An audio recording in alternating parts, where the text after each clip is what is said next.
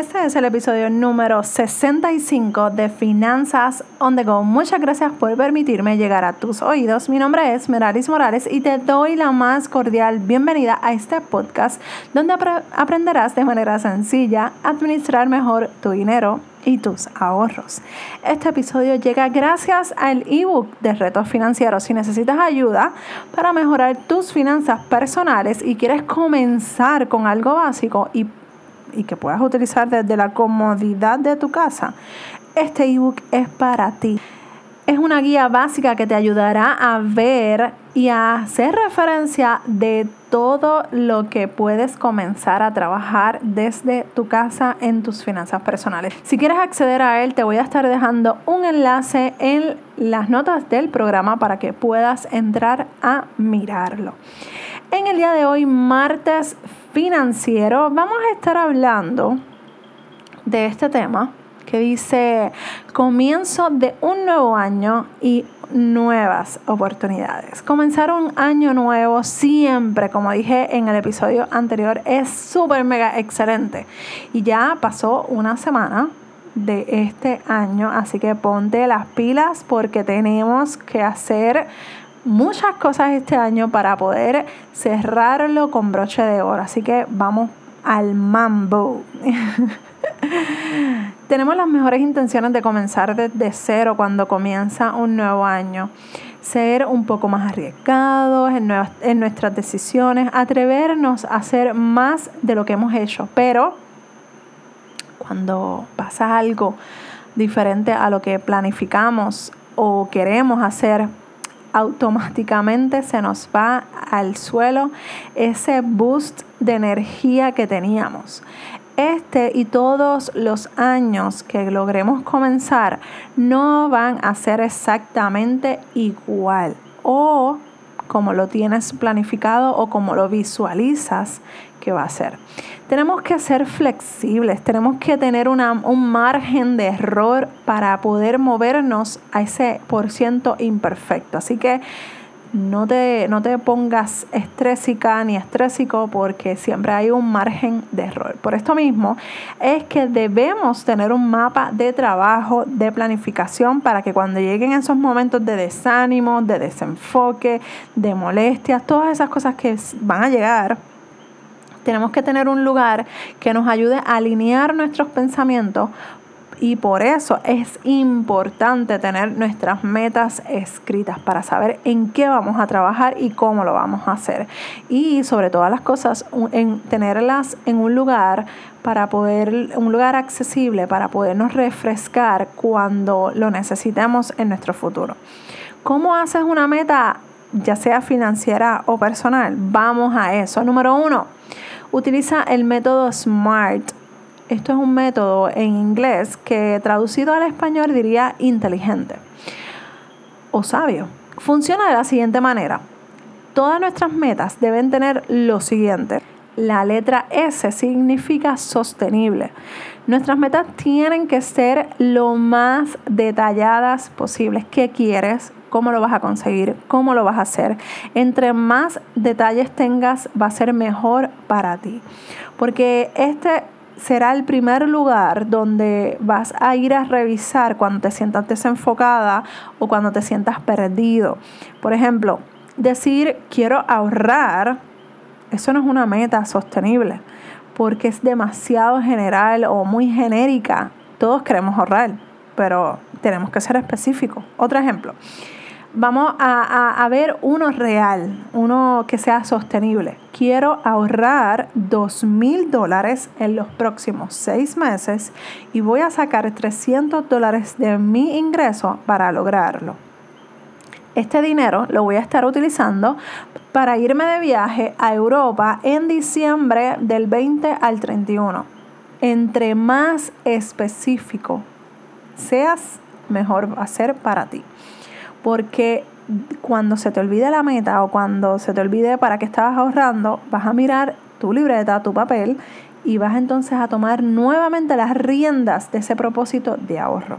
La próxima letra es la M, medible.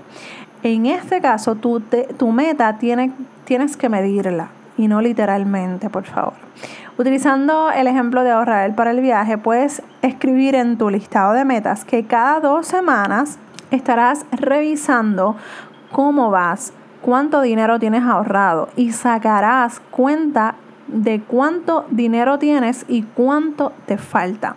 Para eso debes poner alguna alarma, algo en el calendario para que te, acuerdes de hacerlo, porque así no se te pasa esa parte de este método de SMART, ¿ok?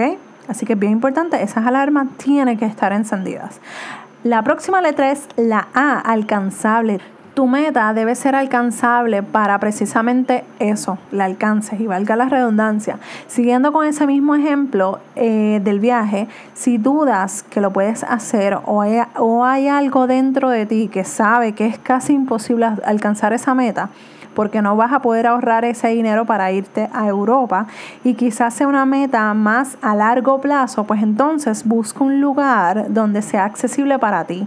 Busca un país que sea accesible a tu presupuesto para que entonces puedas cumplir esa meta, porque de nada vale que el viaje te cuesta 10 mil dólares, y tengas solamente ahorrado 2 mil. Así que vamos a ser realistas, vamos a hacer, hacer esas metas alcanzables y si son metas a largo plazo, vas a utilizar el mismo método, pero vas entonces a extender un poco más el tiempo, que más adelante lo vamos a estar leyendo, igual que el realista lo vas a estar escuchando pero bien importante que esa meta sea, se acerque a tu realidad, se acerque a lo que tú tienes ahora mismo y trabaja, y puedas trabajarla para alcanzarla.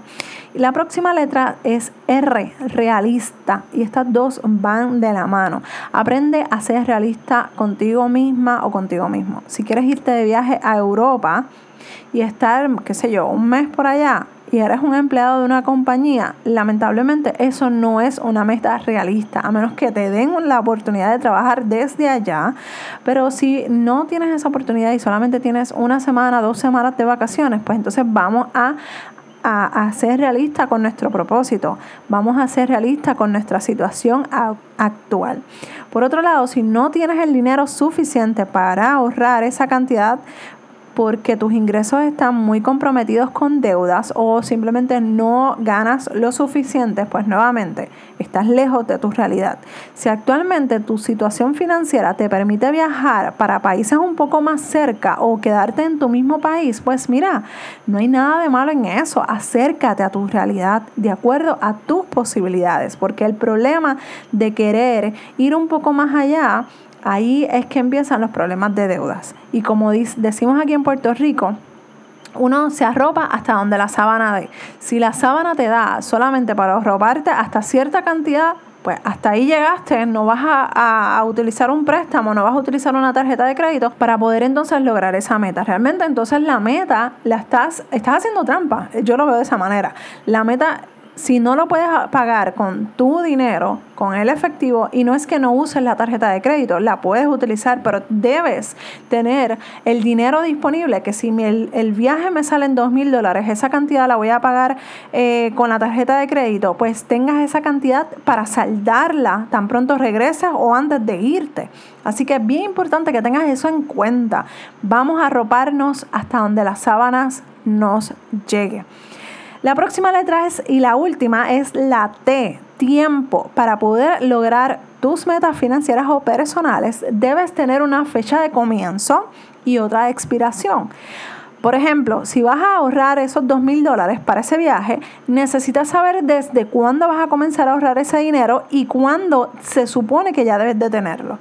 Esa fecha de expiración te servirá para ponerte disciplinada o disciplinado para poder tener ese dinero cuando se supone que lo tengas. Y así tienes que hacer lo que tienes que hacer y dejar de estar perdiendo el tiempo.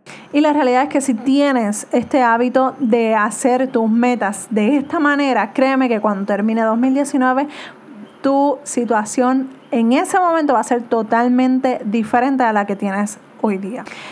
Así que si quieres empezar a hacer tus metas real, de esta manera, utilizando el método de SMART, ve a la caja de descripción para que puedas leerla con calma o repasa nuevamente este episodio para que puedas trabajarla. También quiero ofrecerte las hojas de trabajo para que puedas utilizarla al momento de empezar a trabajar tus metas para este año. Si todavía no las has hecho, todavía estás a tiempo. No importa si cuando escuches este podcast, no importa si estamos a mitad de año, a fin de año, no importa. No importa si es miércoles. Hoy es un buen día. Hoy, ahora, en este momento que tú lo estás escuchando, es excelente día para comenzar tus metas financieras y tus metas personales. Y créeme, yo voy a ti. Así que vamos a poner nuestros pantalones, nuestras falditas en nuestro sitio para poder hacer lo que tenemos que hacer. Si necesitas ayuda con tus finanzas personales, recuerda